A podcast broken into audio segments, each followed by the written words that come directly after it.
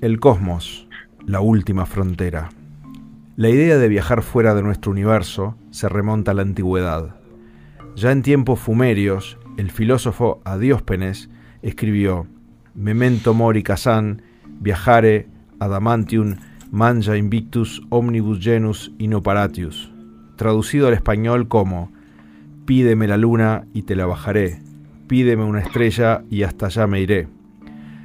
Con el predominio posterior de la cultura paleocristiana, que negaba la existencia de otros mundos aparte de la Tierra, el paraíso y el infierno, se produjo la terraplanista idea de que nuestro planeta es una línea recta de una sola dimensión con un número infinito de puntos. Además, obvio, de negar el efecto de las vacunas. Luego, los monjes cloroquinos provocaron la famosa revolución astronómica a partir de la invención del microscopio y el consumo de psicotrópicos aminoácidos. Viajar a otro planeta, viejo anhelo de la humanidad, insatisfecha con el globo que le tocó. Un abrigo, tres pilas grandes, un repelente o una cucaracha. ¿Qué llevarías a un planeta desierto? En el programa de hoy, viajes interestelares. Muy buenas noches a toda la telespectación de la triple frontera Santana, Rivera y Libramento. Yo soy Carlos Korsakov y esto es Ergozum, microscópicas de la vida cotidiana. Muy buenas noches amigos, estamos con los panelistas que hoy eh, integran esta mesa, esta mesa de investigadores, con este gran tema, ¿no? Es un tema trascendental de la vida humana. Y para ir adelantando un poco, ya les paso a presentar a estos panelistas que están con mucha motivación para el programa de hoy. Y nos vamos por la punta en esta mesa redonda, nos vamos con nuestro querido licenciado Poliéster Barbosa, aprovechando que está bostezando. ¿Y qué le pasa, Poliéster? Buenas noches, querido conductista, buenas noches, queridos colegas. No, y pasa que recién me vengo despertando de la siesta, entonces, nada, con un poquito de, pereza. Querido, el que eh, tiene buenas noches no pretenda buenos días. Jamás tengo buenos días. pero no, eh, a esto, el tema de hoy que nos referimos, bueno, yo le puedo asegurar de que si no hay, por lo menos hubo otras civilizaciones en otros lugares y que tengo a un conocido vecino mío, allí a tres cuadras del hospital, que fue abducido y conoció una civilización y hizo un, viaje intergaláctico. Para la Marsa que nos escucha, eh, abducido eh, viene de abducción. Sí. ¿Qué significa? Y es como una especie de secuestro, pero no sé la diferencia. es como como un chupón. Un secuestro Te secuestran chupándote. ¿Lo succionaron del planeta? Aparentemente sí, tienen como esa. ¿Vio eso, los dibujitos, eso que, siempre parece como un rayo que No, no tengo tiempo como para Directamente, directamente es como una, una manguera, así que. Muy bien. Lo succionó para dentro del. Pero fue todo muy, muy, muy en paz, muy, muy en buena onda. Perfecto. Mangueras aparte, continuamos entonces con nuestro profesor, Fritz von Lowe. Buenas noches, profesor.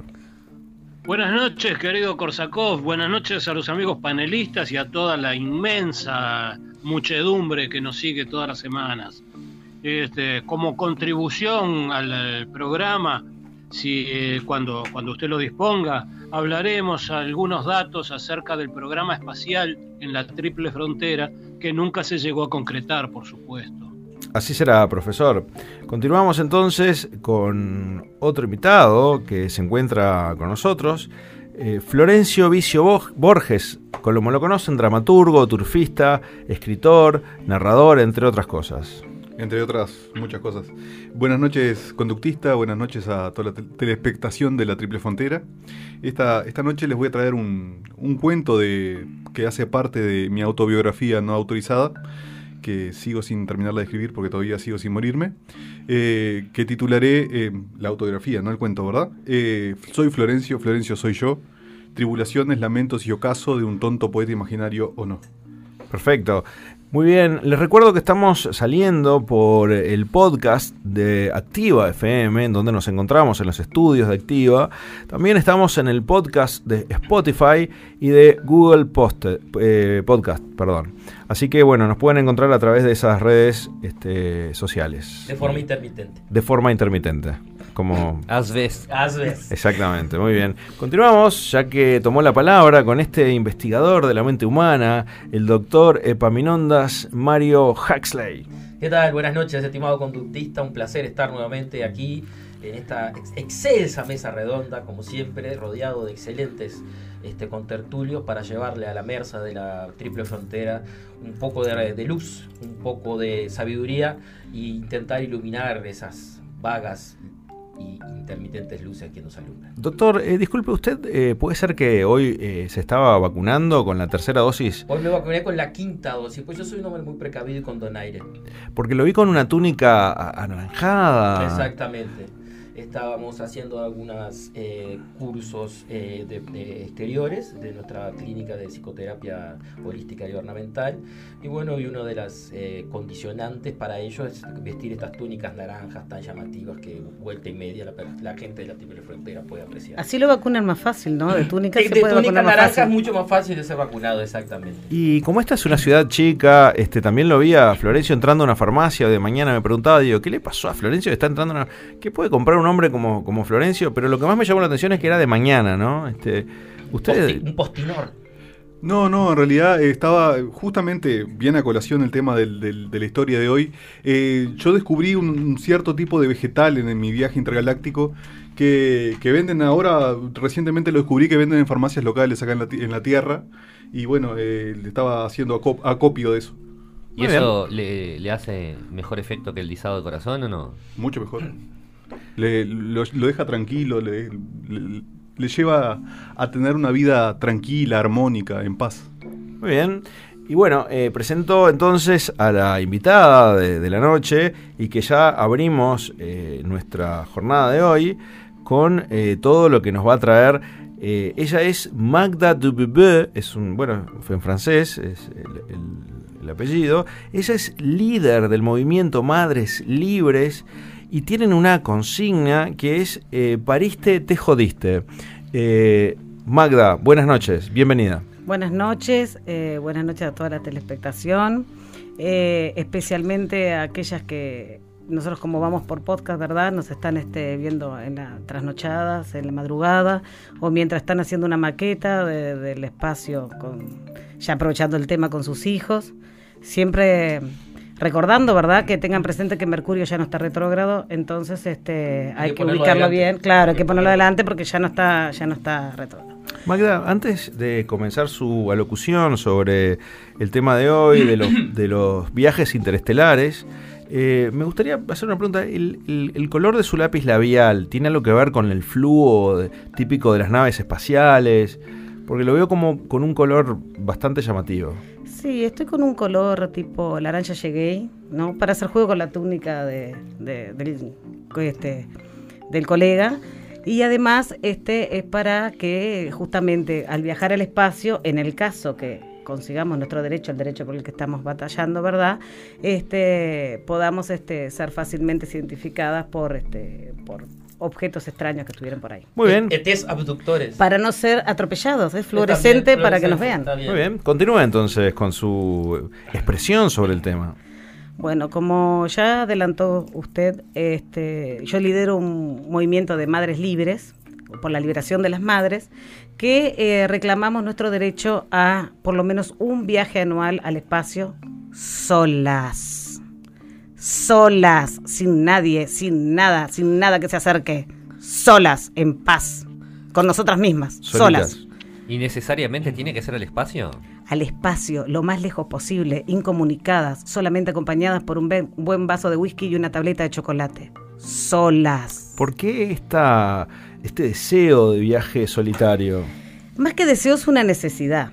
Es las madres em, ¿cómo explicarlo? Tenemos una vida anterior a ser madres que casi no recordamos, ¿no?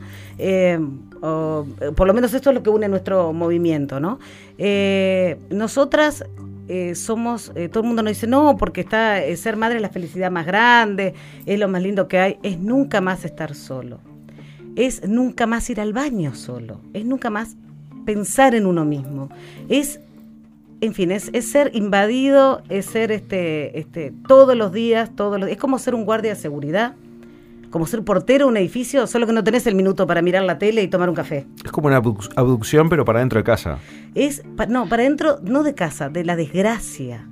Ser madre es, yo me acuerdo que podía pasar el día entero en la peluquería y ahora si no tengo plasticina, un moco o comida en el pelo, ya estoy re satisfecha. Bueno, vestirme de colores claros, eso ya lo olvidé hace, no sé, Sería no algo sé. así como una supresión de la individualidad, dice usted.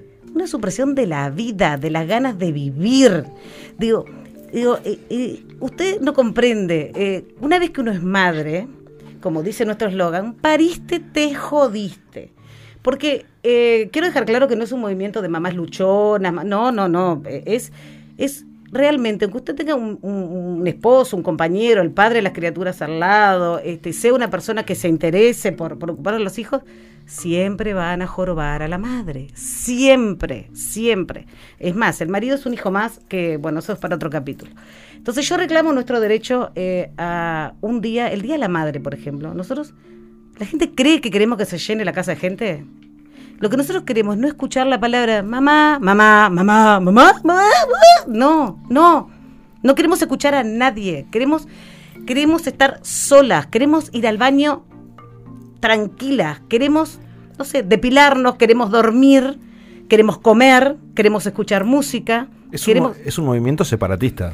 Separatista totalmente, de, pero no solo la familia, porque ¿qué pasa? Es- esa es la pregunta. Eh, ¿Usted está hablando solamente de los hijos o incumbe a otros seres del entorno? Lo que pasa que eh, como los hijos están 24/7, porque por más que vayan a un campamento, siempre está alguien que llama o que eh, siempre están presentes, uno, uno nunca eh, se desprende de, de- de, mm, ese sentimiento, que es maravilloso, ¿no? Vamos a decirlo, como todas esas este, contradicciones que tiene la vida, ¿no? Este, uno termina, le provoca situaciones en el exterior también, y uno termina odiando al cuidacoche, odiando la balanza, porque uno engordó por culpa de ellos, porque los tuvo, se llenó de estrías, este, engordó, le salen canas, ¿no? Este, odiando el trabajo, porque uno detesta ir al trabajo porque dejó los hijos, pero detesta quedarse en la casa, prefiere ir al trabajo porque los hijos en realidad no lo dejan trabajar en casa y molestan. Entonces, después uno va generando odios, ¿no? Los pone en el colegio y termina entrando grupos de WhatsApp de gente que no tiene nada para hacer y pone, mi hijo es lindo, el mío también, el mío también, trajo la merienda, perdió el gorro y empiezan con esos diálogos que desquiciantes que uno quisiera dar un portazo y subirse al cohete e irse, pero solas. Entonces, eso también genera un problema porque como todas queremos ir solas, tendrían que ser muchos viajes, Muchas cápsulas. muchas cápsulas espaciales que, que, que nos No paran de sonar los que teléfonos. distribuyan a Que- las madres que- por el espacio sideral. Cada una en su cápsula. Digo, no sé si ustedes este, pueden recordar los momentos. Yo me acuerdo cuando salía toda la noche de, de parranda y de fiesta y volvía tranquila a mi casa. Y ahora mis noches de parranda son, ay, este tan gripado, este respira bien, le duele lo otro, se fue de campamento, me llamó una madre. Eh, en definitiva, reclamamos nuestro derecho a no estar con nadie, que revienten todos, eh, ser libres. No libres. paran. eh, Las Magda, líneas- no las paran líneas al las rojo líneas vivo. al rojo vivo y incluso acaba de, de llamar eh, un mensaje de texto que dice, mamá, ¿a qué hora volvés? Nunca, nunca, nunca. Pero usted propone esta cuestión de, de la eh, separación, pero no, no totalmente en el tiempo, o sea, con día, con día para ir y para volver, o sea, sería acotado en el espacio la cuestión. Claro, porque en realidad eh, la maternidad es algo en sí maravilloso. Es, es lo que le digo, las contradicciones que tiene la vida, ¿no? Pero en definitiva, como decía mi abuela, lo que arde cura, ¿verdad? Entonces, en definitiva, es. Eh, sí, dan ganas de matarlos. Sí, a veces este, comentábamos el otro día con el, con el, con el conductor del programa, yo le, cuando me, citó, yo le decía, eh, cuando la madrugada un niño viene y tu hijo te pregunta, mamá, ¿qué es el amor? ¿Cuántas veces no le te dio ganas de contestarle? Es lo que hace que no te esté estrangulando en este momento para poder dormir tranquila, ¿verdad? ¿Cuántas veces? Y en realidad es eso, ¿no? Uno los ama, los quiere tirar por la ventana, pero sabe que no es legal y que aparte Sí. no son de juguete, pero también eh, es este sublime llegar a la casa y bueno, una que trabaja, ya que lo reconozcan, está maravilloso, que digan, mami, llegaste, ¿no? No que digan, llegó la señora y todo lo demás, que le hagan un dibujito, que lo abracen. Eso es maravilloso. Nosotros no estamos negando eso. Lo que estamos pidiendo es tener un día para nosotras, ¿no? Una pregunta, pero, o sea, eh, ustedes, eh, ¿cada viaje sería individual de persona o vos o podés llevar un grupito de amigas o algo de eso para, para hacer alguna algún cachengue, alguna cosa? No, porque la- ser madre es una enfermedad tan grande que cuando salís con otras madres, en algún momento terminas hablando de quién? De los De hijos. tus favelados. Que se- eh, perdón, yo le digo a mis hijas faveladas porque nunca logro que parezcan un niño normal, un niño bien arreglado y vestido de todo. Es, es- es terrible.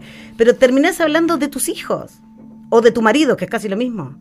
Porque este is, y comparando, y comparando cuál es peor y cuál es más desgraciado y cuál hizo la macana más grande. Nunca se crean que nosotros comparamos, mi hijo tiene mejor nota, más lindo, o mi marido eh, es más atento. No, siempre es cuál es peor. No, no, yo quiero deseamos ir solas, solas con nuestros pensamientos, nuestra botellita de whisky, quizás alguna cosa que Florencio nos convide, este, con, una barra de chocolate y ta, nada, om, totalmente, ¿saben? Eh, y para finalizar, yo quiero este, dejar un mensaje para toda la gente que cuando yo este, tuve familia me dijo que, que bueno, que iba a ser el momento más sublime para mí, que iba, este, que iba a ser el momento más feliz para mí, iba a estar llena de felicidad. Quiero comentarles que estoy desbordada de felicidad, que si quieren pasar por casa, levantar las dos felicidades que tengo y llevárselas un mes, dos meses, comparto mi felicidad porque desbordo felicidad. Magda, aparte de, aparte de, del entorno, de este entorno de, hijos y el marido, que son, como usted lo dice, casi lo mismo, en, em, en ese entorno psicosocial, ¿qué otro habitante de su familia usted también entiende, o familia o grupo de social, que entiende que, que debería apartarse para ese viaje interestelar? Bueno, podíamos conseguir, eso ya sería maravilloso, ¿no? Eh, este, las suegras, ¿no? Las suegras serían personas que merecen también un viajecito, claro, no sabemos si con vuelta, este, sobre todo las suegras de, de madres, porque eh, son personas que evidentemente hicieron las cosas horribles, porque lo vemos todos los días por el marido que tenemos, y sin embargo están todo el día criticando lo que hacemos nosotros, ¿no? Este, deberías abrigarlo, no, mejor desabrigarlo, no mejor esto, no mejor lo, doña, si usted hubiera hecho bien las cosas, bueno, si yo soy tan mala, quiere decir que usted hizo horrible las cosas porque él se casó conmigo. Y bueno, y como usted como madre, me remito al, inútil que tengo al lado, ¿no?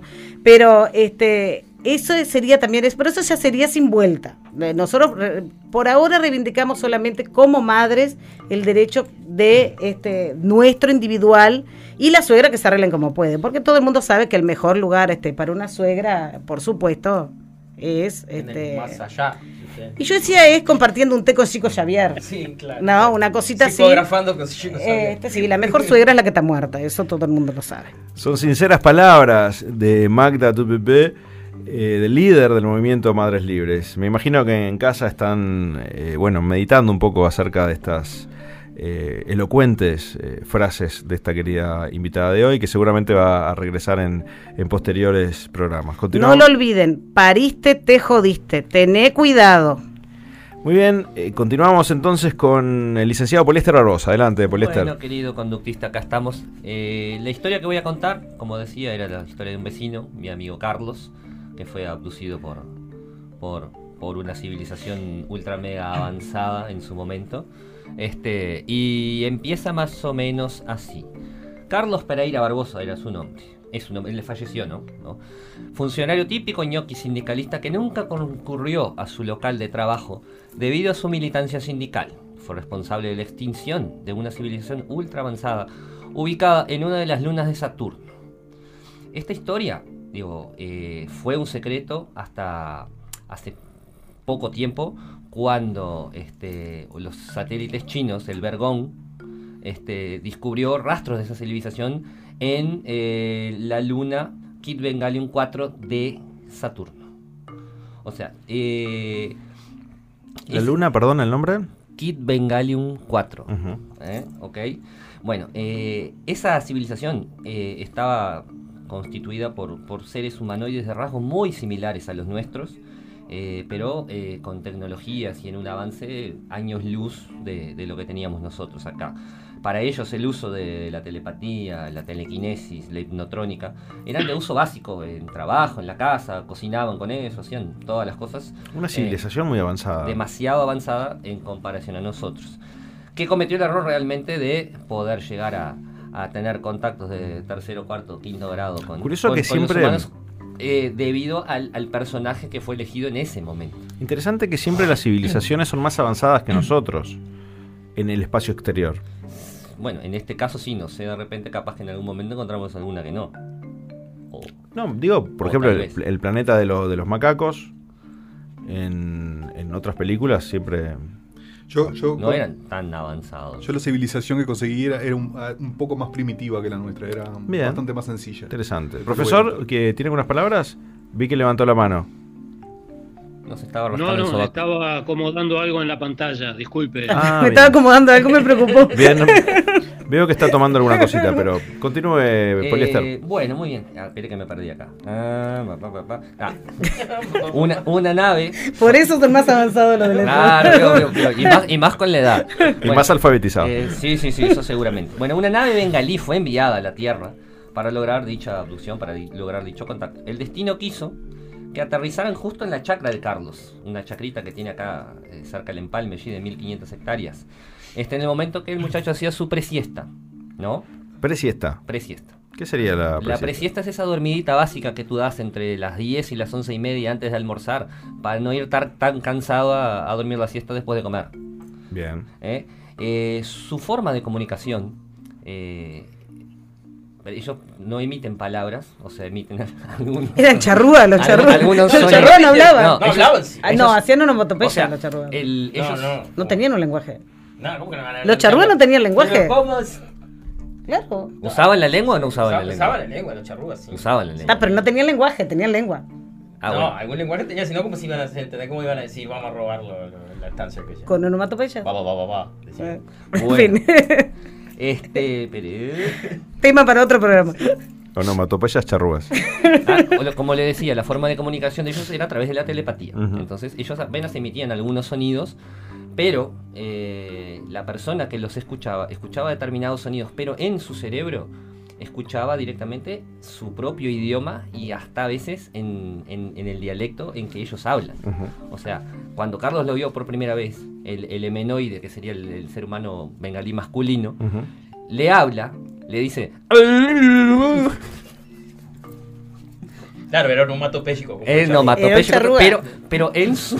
¿Serán extraterrestres los charrúas? Puede ser, capaz que se quedaron sin nada en la nave espacial y se quedaron por acá. Pero en su cerebro, Carlos escuchaba así, che, somos de otro planeta y ya que tú estás aquí haciendo nada, eh, vamos a dar una banda ya, te vamos a llevar allá para que la galera te conozca, a ver si podemos ser parceros, agarrar algunas cosas típicas de acá y, y llevar para allá, a ver si, si, si la galera curte y de repente somos amigos, ¿no es?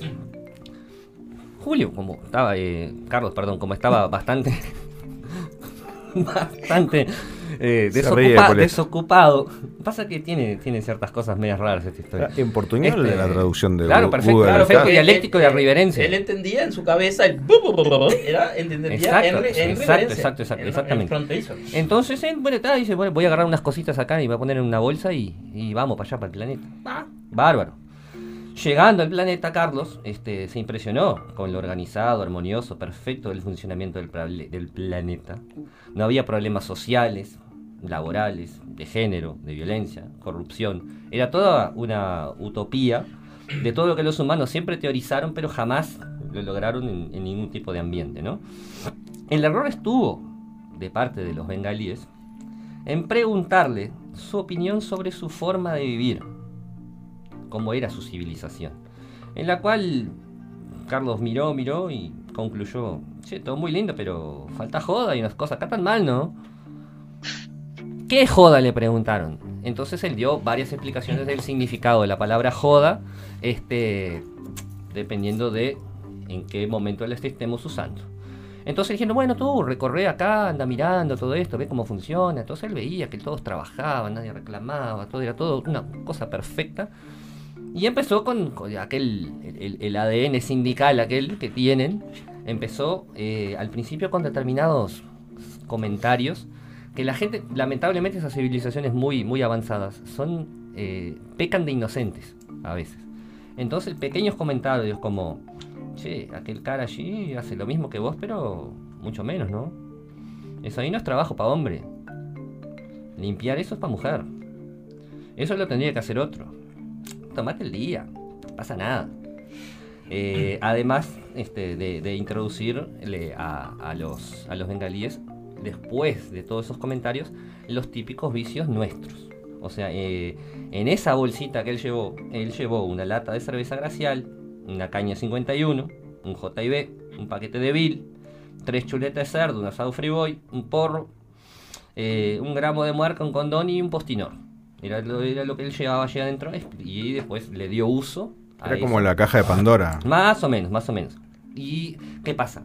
Eh, esta civilización tenía la capacidad de prácticamente a- hacer un análisis molecular, ADN, genético, llámelo lo que sea, y, y reproducir todo lo que tenían ahí prácticamente al momento.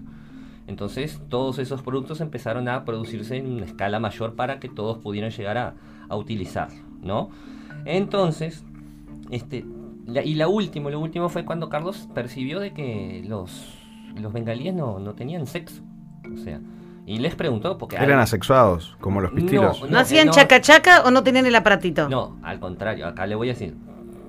Ellos, los semenoides, los hombres, eh, tenían un órgano similar al nuestro, solo que una proporción mucho más grande. Y las, y las, las amoebas, que eran las mujeres de ellos, eh, eran relativamente parecidas. Entonces él le preguntó por qué no, si, si no, no, no había contacto físico y todo ese tipo de cosas. A lo que ellos dijeron que ellos ahora, eh, esa civilización, depositaba su semilla en un, en un cubículo vital y a partir de ahí el, el- el- el- el hijo, digamos, se, se creaba, se creaba por todo un sistema que ellos tenían armados allí, porque en realidad el tema del contacto físico in- eh, innecesario en el tema del sexo eh, provocaba muchísimos conflictos y, hacía que la, la civilización se atrasara. ¿Qué pasó? El tipo empezó a hacer un trabajo psicológico a uno de los muchachos y convencieron a una de, bueno, che, vamos a hacerlo al, de esto de in vitro, ¿no? In vitro, in cúbico, no. Vamos a darle, a- vamos a probar. Entonces, ¿qué pasó? Terminó en una especie de trío. Ah, pensé que era una suruba. No, casi, no, Casi, pero trío. eh, eh, en eso terminó. Ah, Entonces, ¿qué pasó? La comunicación que ellos tienen en el tema telepático, o sea, prácticamente las sensaciones que, que uno de ellos tiene en un momento, prácticamente la- las sienten todos En el mismo momento. prácticamente al, al- al mismo tiempo.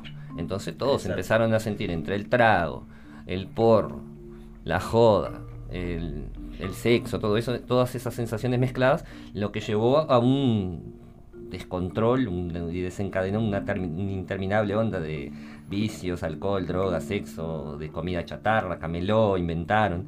Y lo que terminó de, de fundir, al, de, de- de- liquidar al, al planeta fue cuando hicieron un, programa de televisión clonado de, del Domingo de Faustón. Entonces, la- eso fue lo fue que la- proporcionó la extinción total de este planeta debido a las malas costumbres que tenemos nosotros los humanos. Entonces, por eso, este es un consejo que yo les doy, cuando alguien le aconseja a usted, eh, y a ustedes, queridos colegas, que uno debe ser más humano, tenga cuidado, porque muchas veces, cuando humanizamos las cosas, puede ser el principio del final. Son palabras eh, interplanetarias, las de querido Poliéster Barbosa. Muchas Sí. gracias por su... No, porque esto todo, además estaba, eh, en realidad esto yo lo, lo- lo tengo todo grabado en un, en, en un aparatito que Carlos se trajo de allá, porque esa historia después yo la, la- me enteré eh, a través de ese aparatito que él, que él me lo dio antes de morir, que está todo, está toda la historia contada en un aparato en un código no binario. Muy bien. Que la fuerza lo acompañe. Continuamos entonces con las palabras del doctor Epaminondas Mario Huxley. Muy bien, estimado conductista. Todavía estoy eh, re- recuperándome del impacto que me produjo la, historia esta que ha contado mi, mi amigo Poliéster Barbosa, porque es muy profunda y sobre todo la conclusión no, deberíamos dejarla de pasar por alto. Este, bueno, eh, eh, cuando usted me propuso esta cuestión de los viajes interplanetarios y afines, y bueno, y de qué llevaríamos a planetas desiertos y todo lo demás, me vino a la cabeza inmediatamente eh, problemas, cuestiones y, por así decirlo, eh, percances que se me han producido a mí durante lo que nosotros llamamos de terapia holística reencarnacionista.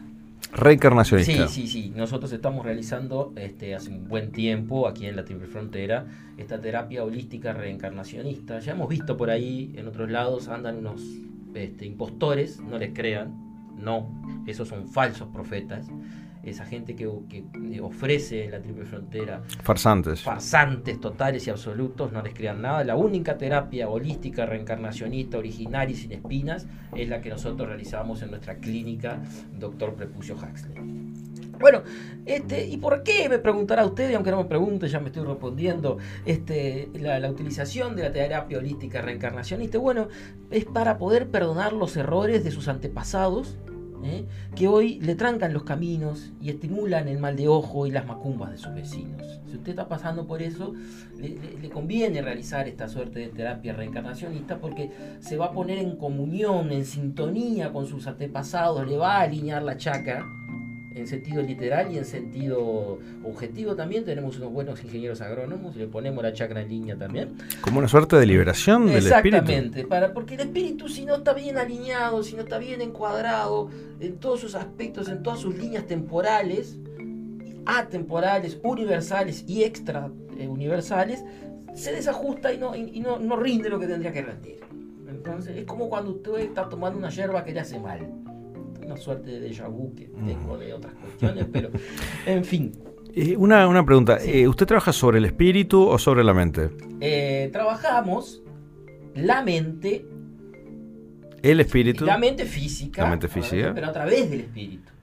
O sea, con esa conexión de Wi-Fi que hay, para que la gente entienda, la no es una conexión de Wi-Fi, pero yo sé que la, la- la- la capacidad intelectual de algunos telespectacionistas no puede llegar a cubrir lo que estoy ten- intentando llegar a, proponer. Pero bueno, por eso hay eh, especie de conexión de Wi-Fi que hay entre la mente física y el espíritu.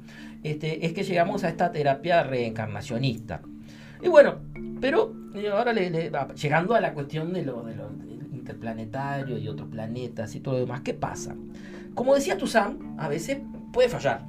¿eh? La, la- la- la- la terapia, como todo sistema, este, puede La fallar. metodología. Seguro, sí, sí, sí, no está bien calibrada la cuestión, el aparataje y, y- y sobre todo la- el espíritu y la mente. de esa Usted persona. utiliza un- una, una máquina. Tenemos una- una máquina que calibra la cuestión para que ese espíritu, que esa persona reencarne en ese antepasado que necesita ser alineado y, y- y arreglado. ¿Esa, mar- esa máquina la, la construyó usted? Eh, la construimos nosotros en, nuestra, en, en nuestros ta- propios talleres. Y uno se reencarna para atrás. Pues, Bueno, ahí está la cuestión. Bien calibrado y bien hecha la cuestión, generalmente siempre es para atrás. Pero puede, como le decíamos, puede fallar. Si falla, este, la persona puede ir a parar a un planeta desierto, por ejemplo. Me interesa mucho. Exacto. Este, en realidad, si va a parar allí, a ese planeta desierto, quiere decir que en algún momento hubo o habrá vida y, y- y la llegada extratemporánea, digamos, se dio por ese problema de calibraje que, que muy bien me estaba preguntando aquí el, el amigo conductista en el inicio de la terapia reencarnacionista. Y ahí, ahí se nos produce el, el dilema principal, que es saber ubicarse en el planeta o sea, esa persona reencarnada, se reencarnó en un planeta desierto, obviamente. Entonces, eh, le- encontrar el portal más próximo que permita el retorno y la correcta conclusión de la terapia reencarnacionista en el lugar, tiempo, espacio correspondiente. No sé si me explico. O sea, esa persona tiene que. Hay portales en el universo, obviamente, de- que permiten la reencarnación, si no, como eh, no se podría llegar. Entonces, la- la- la- nuestro problema se centra en que esta persona reencarnada por un pequeño error de calibración, como habíamos dicho, en un planeta desierto encuentre ese portal para poder retornar. Pero para esto nos deparamos con un problema que como todos sabemos, cuando se trata de indicaciones, los hombres no escuchan y las mujeres no entienden los mapas. Lo que evidentemente crea un gran problema en términos de retornabilidad que nosotros le llamamos. Porque como todos sabemos, somos la misma especie en mundos diferentes, hombres y mujeres. Lo acabó de explicar la compañera recién eh, hace poco. ¿Eh? Con diferentes valores que corresponden a normas divergentes inclusive. Cuando sometidos a gran presión, por ejemplo, los hombres beben alcohol e invaden otros países, mientras que las mujeres prefieren comer chocolate y salir de compras. Las mujeres critican a los hombres por ser insensibles y descuidados, por no escuchar, por no ser afectuosos y comprensivos, por no comunicarse, por no expresarle todo el amor que ellas necesitan y por dejar la tapa del inodoro levantada. Los hombres, por su vez, critican a las mujeres por su forma de manejar, por no entender las guías de ruta, porque no entiende las indicaciones de la señora del GPS, por su falta del sentido de la orientación, por hablar demasiado sin ir al grano y por dejar la tapa del water baja también. Entonces, con estas premisas, nos, nos planteábamos en nuestra terapia, en nuestra clínica, cómo hacer llegar a ambos, hombres o mujeres, al portal que los devolverá a su destino terapéutico holístico correcto.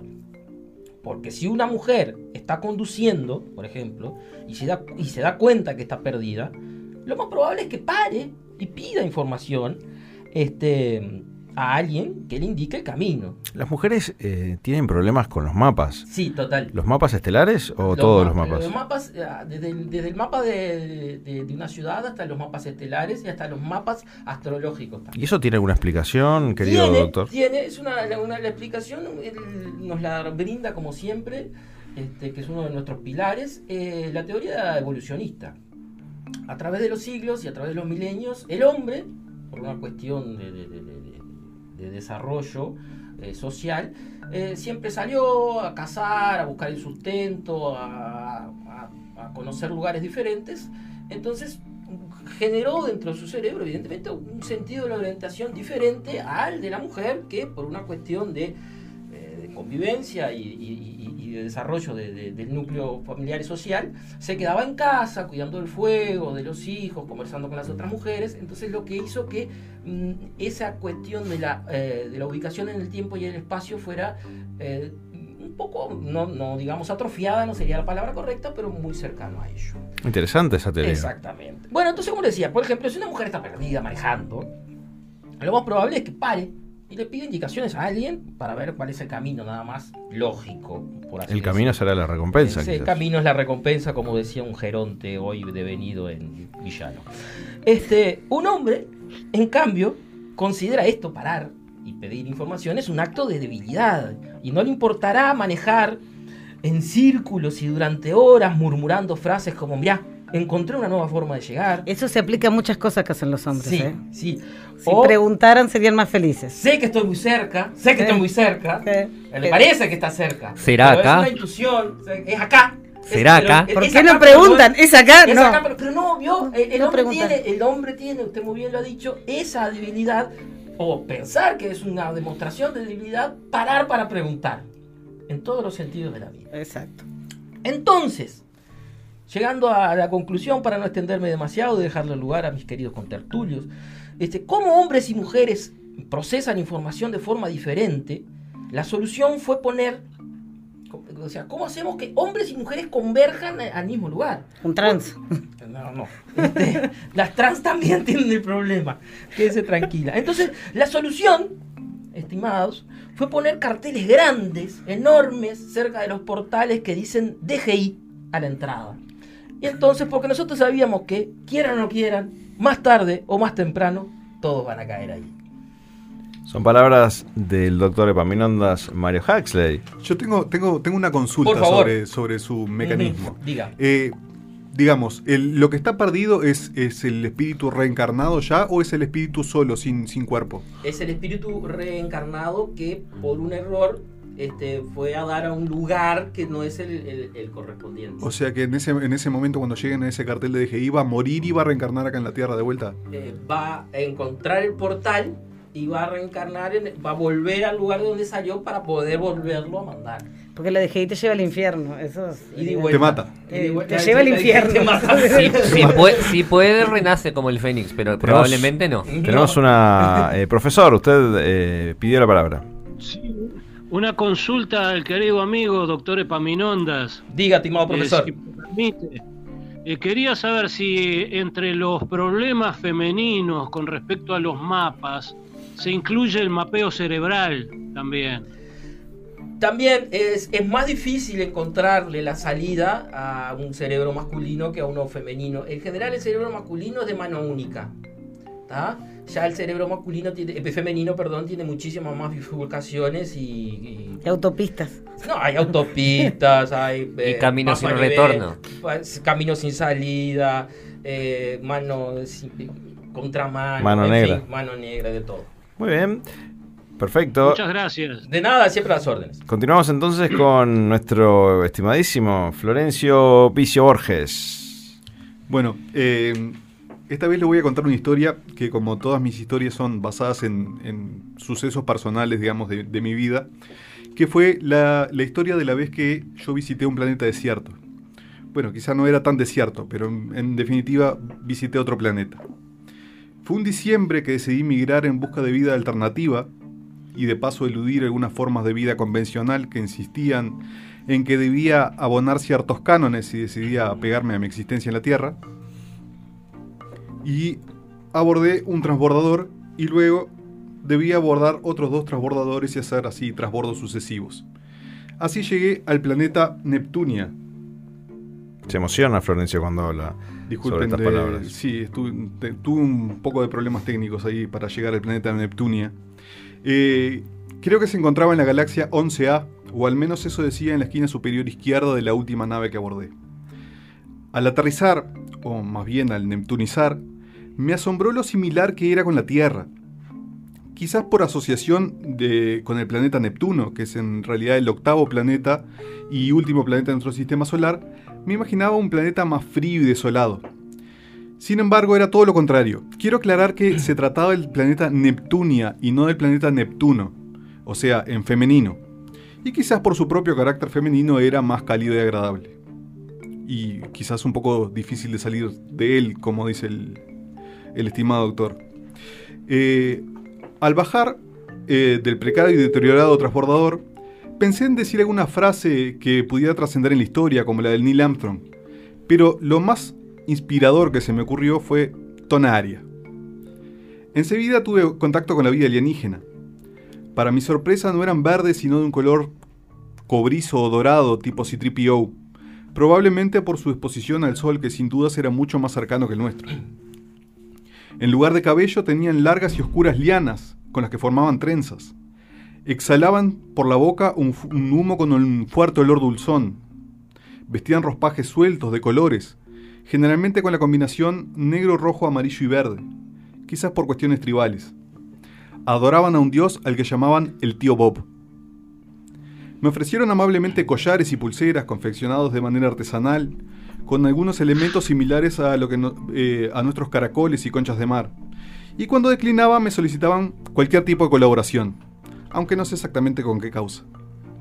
Sobre la tarde se sentaban frente a un gran espejo de agua y encendían el fuego.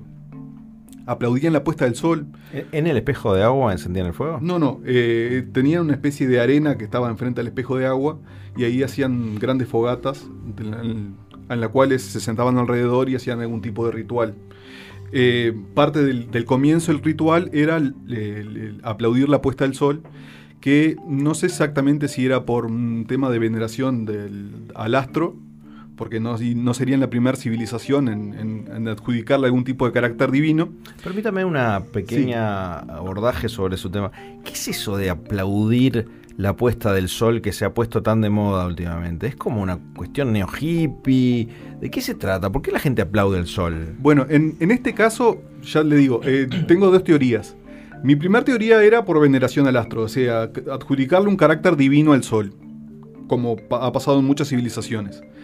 Y la otra, que creo que es la más, la más fehaciente, es eh, el festejo del advenimiento de la noche. Sí. En, ese momento, cuando, iniciaba la noche, digamos, cuando se ponía el sol, iniciaban una especie de ritual, mm, que empezaban con rituales de apareamiento, eh, bebían un fluido con aspecto de sangre, aunque muy amigable al paladar, y exhalaban de forma ininterrumpida ese humo con el peculiar aroma que, que hablaba. Recuerdo en particular una noche, que fue la primera noche que sentí miedo de esta civilización. Por confusas razones comenzaron a fusionarse entre sí mediante el tacto estos alienígenas. Cada vez que chocaban los cinco se convertían en un único ser de mayor tamaño. Así fueron fusionándose todos los presentes hasta convertirse en un único y enorme ser que por alguna extraña razón era similar a Barney el dinosaurio. Siempre me pareció que el dinosaurio este tenía algún tipo de origen alienígena. Era un gay gigante entonces. No, era un dinosaurio Barney morado gigante. Yo estaba en pánico. Hasta que en un momento pensé, Si Barney es un personaje destinado a entretener a los más pequeños, no puede ser tan malo. Así que lo, lo invité a acompañarme a una placita y fuimos a jugar al sub y baja. Resultó ser agradable aunque un poco pelotudo. Deduzco que este fenómeno amalgamático, al el cual presencié, me salió bien la palabra, Bravo. se debió a la ingesta colectiva de lo que sospecho era algún tipo de entraña disecada en pequeñas proporciones, porque le decían tripa. Pero supongo que a mí no me funcionó por mi carácter de terrícola. Fueron tres meses que conviví con esta tribu de alienígenas. Que no tengo más que vagos flashes como pasa con la mayoría de las personas abducidas, supongo que le pasó a su amigo Carlos. No recuerdo ciencia cierta lo que llevé a ese planeta desierto. Sí recuerdo que traje de regreso una especie de compartimiento de almacenamiento y transporte al que los nativos llamaban morral. Obviamente con los colores tribales, ¿no? Rojo, verde, amarillo y negro. Que contenía un pequeño dispositivo para triturar especies vegetales, pequeños papeles inflamables, un diminuto e inofensivo lanzallamas y algunas muestras de los vegetales que eran consumidos en esos rituales. Cuando, cuando traje ese, ese, morral, eh, tenía toda la intención de eh, hacer analizar esas especies vegetales por los biólogos terrícolas, pero lamentablemente fueron sucumbiendo a pequeños rituales conmemorativos que realicé yo solo en mi casa y se me terminaron. Aunque ahora he descubierto que es fácilmente adquirible acá en, la tierra mediante las farmacias. Farmacias locales. Farmacias locales. Tengo una última consulta, Florencio Vicio Borges. Eh, esa civilización de, neptunianos, como lo dice usted, eh, ¿ellos tenían esfínteres? Lo pregunto porque es una palabra que está de moda, ¿no? Mira, creo que cerraban sus esfínteres. Creo que lo tenían, pero los tenían cerrados, como corresponde. Muy bien. Como, como sugieren algunos líderes tribales acá de la Tierra. Perfecto. Lo cierto es que estos alienígenas, eh, como decía, como les comentaba hoy, eran algo más primitivos que los terrícolas. Y no sé si eh, a pesar de eso o a causa de eso eran mucho más felices y llevaban una vida mucho más descontracturada. La verdad que lindo de imitarlos. Se nota. Profesor Friedman Lowestad, por favor. Sí, con su permiso entonces, amigo Korsakov, habíamos anunciado que íbamos a aportar algunos datos del programa espacial en la Triple Frontera que nunca se llegó a concretar. Pero no sería posible hablar de un programa espacial sin mencionar al alemán Werner von Braun, que para muchos es uno de los padres de la astronáutica. Werner von Braun nació en Alemania en 1912 y falleció en Estados Unidos en 1977. Y fue no solo un notable físico que influyó en la ciencia astronáutica, ya desde muy joven, sino que también vergonzosamente fue un nazi al que no le molestó tener miles de prisioneros de guerra haciendo trabajo esclavo para, para sus inventos. Después de la guerra lo arregló, se pasó olímpicamente al bando vencedor y terminó trabajando para la NASA llevando al hombre a la luna con sus cohetes Saturno en el programa Apolo. Por el contrario, su hermano, Carl von Braun, como tantas veces sucede, era aún más inteligente, era más creativo, era más inventivo que su famoso hermano, pero también, como tantas veces sucede, al ser más humanista y más generoso, era también más bohemio y algo más caótico. Por eso Apenas las cosas se pusieron bastante feas en Alemania cuando el ascenso al poder de las fuerzas más siniestras, el bueno de Karl se tomó un buque y se vino para América del Sur. Anduvo recorriendo distintos lugares hasta recalar y radicarse en definitiva en lo que sería su última localización en nuestra triple frontera, donde fue conocido como Carlitos el alemán loco. Este mote que en un comienzo le fuera asignado a modo de mofa o befa por sus inquietudes, digamos, espaciales, fue hacia el final de su vida adoptado cariñosamente por sus discípulos y colaboradores. A pesar de la permanente falta de apoyo de los estamentos intelectuales y oficiales, y a pesar de las feroces diatribas del señor Ubu Astroman, un profesor de fotografía de amaneceres que hasta realizó varias denuncias por ruidos molestos para entorpecer el avance del programa espacial, Carlitos, el alemán loco, logró confeccionar una lista de jóvenes interesados en irse lejos de la triple frontera, lo más lejos posible, aunque fuera a otro planeta. Como la gran mayoría de candidatos astronautas eran menores de edad, pues los hermanos mayores en aquella época estaban todos trabajando para la Greco, Carlitos realizó una encuesta entre las mamás para saber su opinión sobre lo que deberían llevar sus hijos en un, su posible viaje. Debemos aclarar que el resultado no fue exactamente el que Carlitos esperaba o necesitaba, y tal vez ese fue el primero de una larga serie de eventos que harían que el proyecto no fructificara. Perdón, profesor, se está emocionando mucho un, este, un contertulio, se está emocionando ¿Qué pasó, mucho. Poliéster? Llega a llorar de emoción. Ah, no, no, no, en realidad me ahogué acá con el tema de, de- de- del efisema pulmonar acá. Disculpe, profesor, continúe. ¿Necesita, ¿Necesita asistencia el amigo Poliéster? No, no, no, no, ya, ya estoy acostumbrado. bueno, bueno eh, eh, continúo entonces. Eh, estábamos aclarando que el resultado de esa encuesta entre las mamás eh, no fue lo que Carlitos esperaba o necesitaba, y tal vez ese fue el primero de una larga serie de eventos que harían que el proyecto en definitiva no, no diera buen resultado. En cuanto a la encuesta eh, entre las mamás sobre objetos imprescindibles para llevar a otro planeta, eh, los resultados fueron los siguientes. Un 92% de las mamás señalaron como objeto imprescindible un documento de identidad. Un 94% mencionaron el recibo de la sociedad médica. 89% de las mamás recomendaron llevar papel higiénico. Un 76% de las mamás dijeron que tenían que llevar agua mineral y bastante. Un 81% de las mamás dijeron que llevaran un gorro por si el sol está fuerte. Y la casi totalidad, un 98% de las mamás recomendaron un busito por si refresca. En cuanto a un 24%, dijeron que tenían que llevar cepillo de dientes y desodorante. Y sobre este último ítem escribió Carlitos un artículo que ante la total ausencia de publicaciones científicas en la triple frontera, fue publicado en la sección sociales de un periódico local entre presentaciones en sociedad y cumpleaños de la voz. El cepillo de dientes, decía en una parte del artículo, es imprescindible para que la almohada no agarre olor a jabalí muerto hace dos semanas.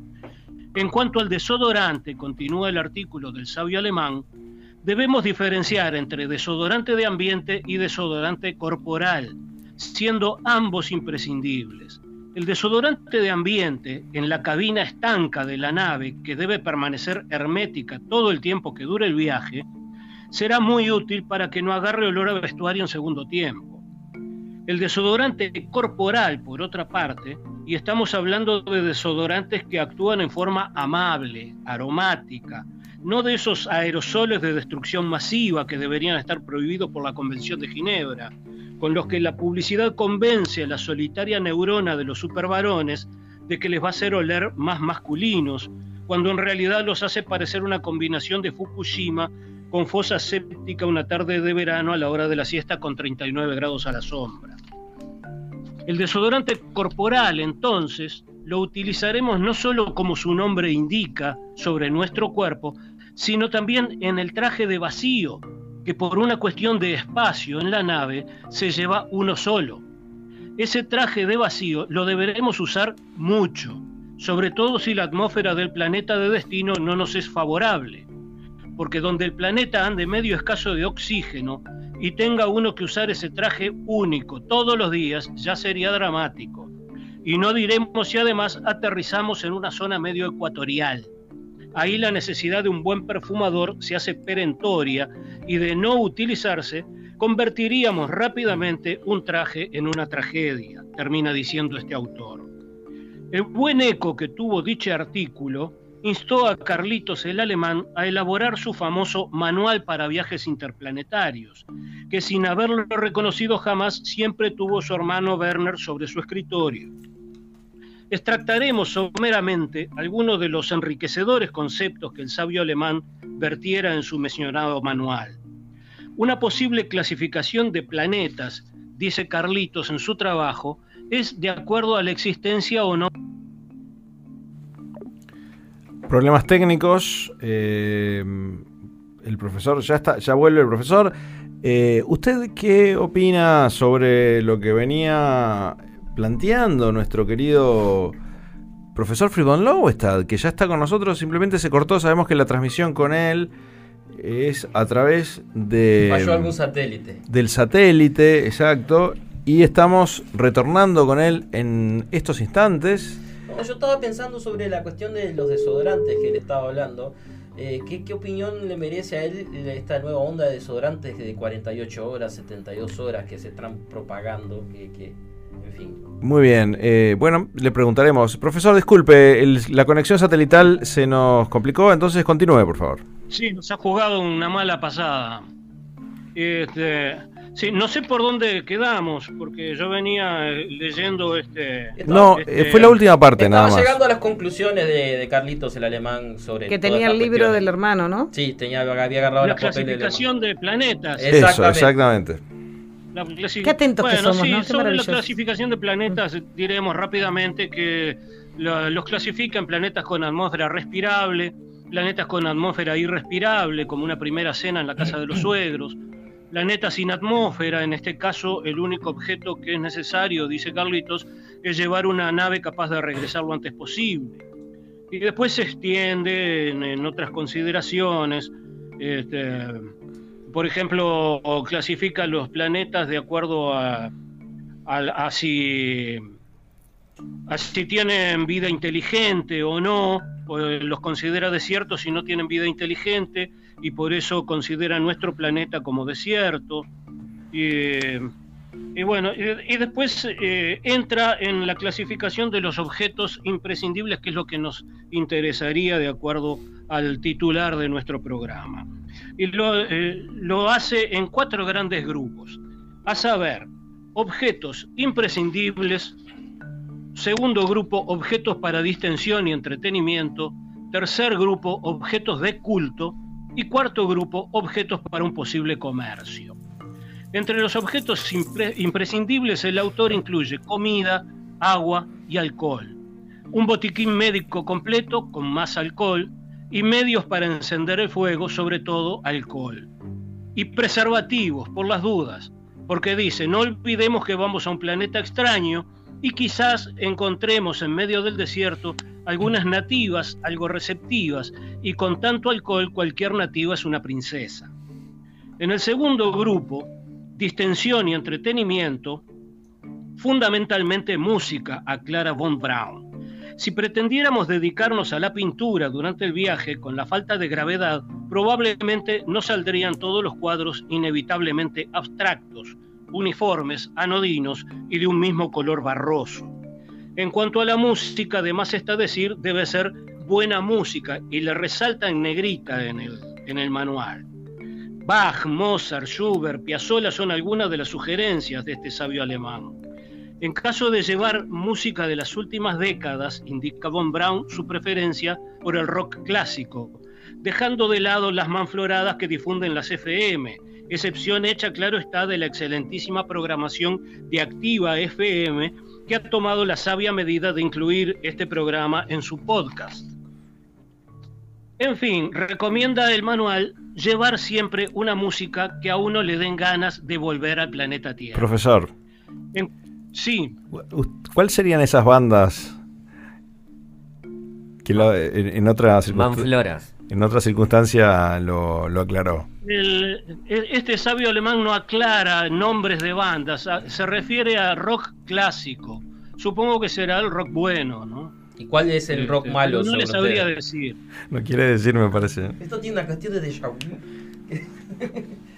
Continúe, profesor, por favor.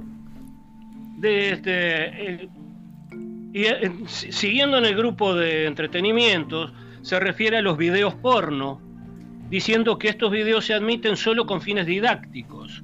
Si uno va a estar aislado quién sabe por cuánto tiempo es bueno tener a mano literalmente material que nos recuerde cómo era el contacto amistoso con otros ejemplares de la especie humana.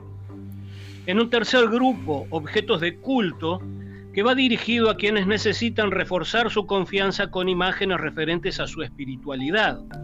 Carlitos von Braun menciona en su manual, por ejemplo, crucifijos, estrellas de seis puntas, estatuillas de Buda, atrapasueños y un sinfín de otros posibles objetos en los que, ante la soledad y el abandono, se puede lograr un gran consuelo. Si la estadía se prolongase, dichos objetos consoladores, en sus distintas formas y tamaños, podrán significar un gran alivio de acuerdo a las necesidades de cada astronauta. Y un cuarto grupo, objetos para un posible comercio, el autor hace una aclaración previa. Dice, llevar dinero es tan ridículo como llevar tarjetas de crédito o débito. Esto demuestra, sin lugar a dudas, lo falso y quimérico que es este moderno culto a Mamón en que estamos sumergidos.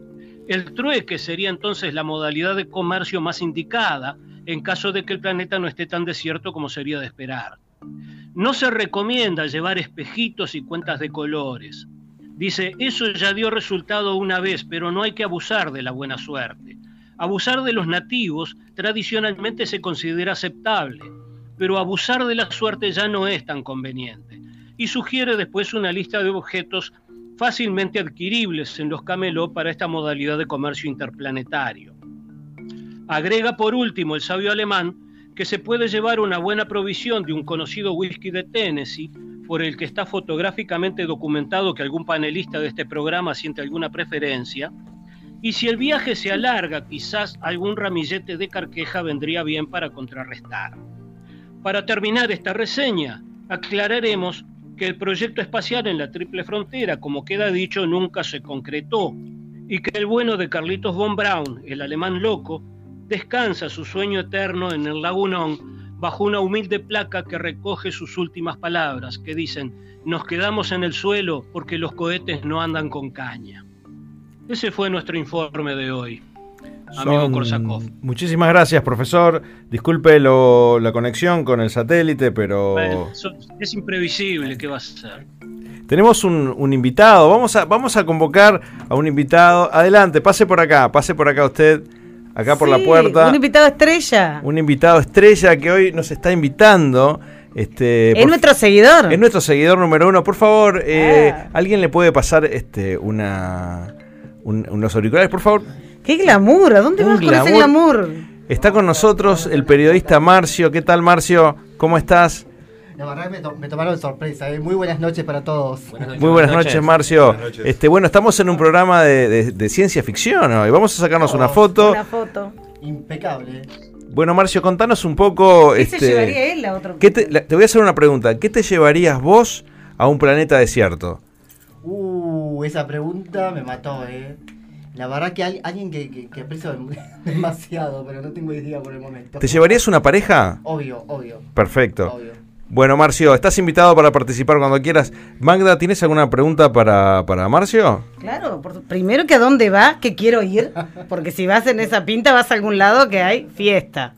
y no hay madres, porque acá yo quiero, las madres queremos liberarnos, queremos salir, queremos liberarnos las madres. Puede haber madres, pero de repente están en su día libre. En su, exacto, Bueno, ahí va, porque eh, nuestro proyecto como madres es tratar de conseguir un viaje espacial sola, sola la madre, lejos de todo. Pero si no conseguimos eso, conseguimos una salidita, nos sirve igual. Estamos necesitadas. No, nos vamos a la noche riverense a ver lo que para el próximo programa que se viene a continuación aquí por Activa, Activa TV. Vamos a recorrer un poco los, los, pubs, a ver cómo está el movimiento. Pese que la primavera está extraña, ¿verdad? Creo que nos roban la primavera. Pero en definitiva, vamos a ver lo que pasa en la noche riverense. Muchas gracias, Marcio. Sextou para Marcio. Sextou. Muy bien, Marcio, estás invitado. ¿eh? Bueno, damos, damos por finalizada entonces nuestra. Bueno, nuestro programa de hoy, este, con este invitado especial, y ya de paso les agradecemos y mm, les dejamos la pauta, como hacemos todos los viernes y los sábados y los domingos, sobre el próximo programa.